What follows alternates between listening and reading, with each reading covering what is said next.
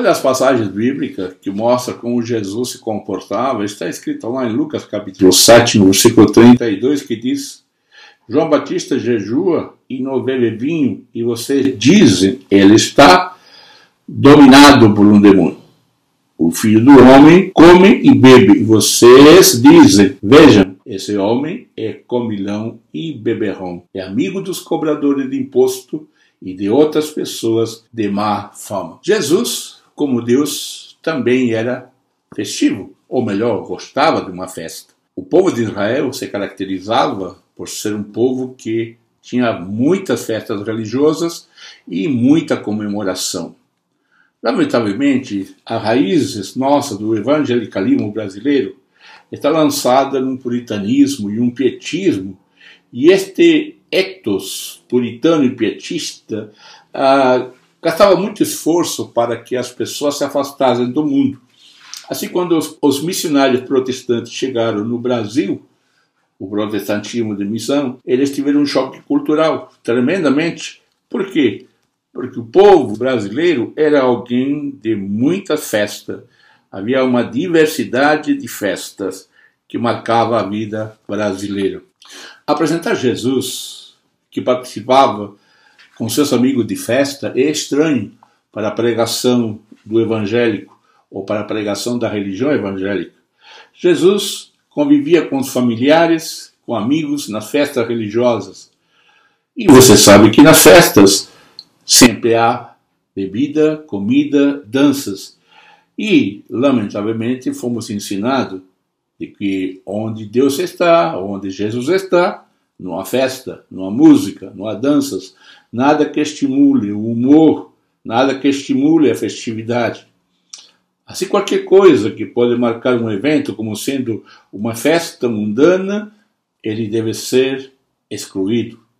Pois, segundo esse pensamento evangélico desta religião, Jesus não vai estar presente numa festa onde há danças, onde há humor, onde há gargalhadas. Quando o evangelista João escreve o início do ministério de Jesus, logo após do seu batismo, Jesus, cheio do Espírito Santo, vai para o deserto, e lá no deserto ele é tentado. E quando ele sai do deserto, ele volta para sua terra, para a província da Galileia, o que acontece? Ele recebe um convite, e esse convite era para ele, seus amigos e para Maria, a sua mãe. Qual era o objetivo desse convite? Era para participar de uma festa de casamento. E o mais interessante é que um convite é feito para amigos. Isto prova que Jesus tinha relacionamentos com muitos amigos. E esta festa de casamento vai acontecer. Então, todos nós sabemos de que naquela época os casamentos eram contratados ou tratados antes mesmo dessa grande festa. Isto é, o noivo e a noiva entre as famílias chegavam a um acordo que haveria um casamento, que as duas famílias se uniriam. E então Chegou o dia da festa destes amigos de Jesus, de Maria e dos discípulos. E estes amigos são chamados amigos do noivo. E estes amigos do noivo tinham um papel fundamental nesta festa. E entre estes amigos do noivo estava Jesus. E os amigos do noivo, então, participavam de uma maneira muito especial. Eles iam, participavam trazendo a sua noiva. A noiva para levar a esta nova casa, a esta nova família ou a este noivo.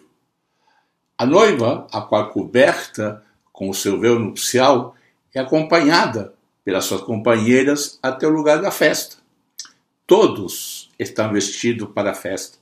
Caminhavam em direção à casa da noiva e alguns levavam tochas ou lâmpadas nas pontas dos paus compridos e outros levavam ramos de flores.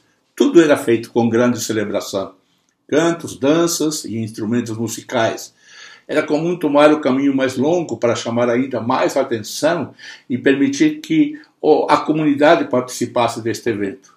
Aqueles que se encontravam nas ruas, assentados, ficavam em pé para saudar a procissão, ainda podiam ajuntar-se à festa. Nesta procissão, era considerado quase como uma obrigação religiosa proclamar em alto e bom som a beleza, a modéstia e as virtudes da noiva. Todos os amigos do casal faziam esta procissão a caminho até a futura casa, onde o casal iria se encontrar no quarto nupcial. A noiva, então, naquela casa que seria a casa da família, era entregue ao marido. Ali se pronunciava, então, a seguinte bênção: Toma a lei de Moisés e de Israel. Após esta bênção, os noivos eram coroados com grinalda. A seguir se firmava o documento Ketubah, que estabelecia que o noivo se comprometia a trabalhar para ela, honrar, guardar e cuidar desta mulher. Após esta procissão e da cerimônia tinha início a festa especial preparada na casa do noivo ou dos pais. Todos os amigos e vizinhos convidados eram chamados para participar da grande festa que poderia durar de sete até 14 dias. E esta celebração era feita com comida, com vinho, com danças e com grande alegria. Esta é a festa que Jesus é convidado. Ali ele está presente. E João relata no seu evangelho esta festa. E o que, que aconteceu nesta festa? O vinho acabou. E quando o vinho acabou, foi um momento de crise. E a festa, com falta de vinho, então terminaria. Com o fim do vinho, a festa deveria acabar. E este era um sério problema para os noivos, principalmente para o noivo. E desta maneira, então, Jesus vai permitir o primeiro milagre da sua história, do seu ministério. Por quê? Porque a festa não pode acabar. Jesus não podia permitir que essa festa acontecesse dessa maneira tão abrupta o seu fim. Apenas estava no terceiro dia, poderiam ser sete, 14 dias. Os convidados ainda não tinham bebido o suficiente. E desta maneira, então, Jesus participa de uma forma direta, produzindo mais de 800 litros de vinho naquelas talhas de água. Ali, então, o que acontece é o milagre da água transformada em vinho. Mas não é somente o milagre da água transformada em vinho, mas é a marca da festividade de Jesus, da identificação de Jesus com seu povo e com suas festas, a identificação de Jesus com uma festa onde ele mostra que a espiritualidade também inclui a alegria, a festividade de um casamento. A dança, os cânticos, a comida, a bebida faziam parte da vida do povo. E desta maneira, então, Jesus não somente participou da procissão, levantando sua voz e declarando a modéstia as virtudes da noiva, como era comum a todos os amigos, amigos do noivo, mas também agora fazia então o seu grande milagre. O que nós temos é um Jesus que gosta de festas. O que nós temos é um Jesus que não é ascético. É um Jesus que não foge da alegria. É um Jesus que ama o mundo, da festividade. É um Jesus que ama o humor, é um Jesus que ama as pessoas. Jesus gosta de festa e a festa não pode acabar. E é por isso que Jesus faz aquele milagre do vinho. E o texto de João termina contando esta história. E assim iniciou Jesus os seus sinais.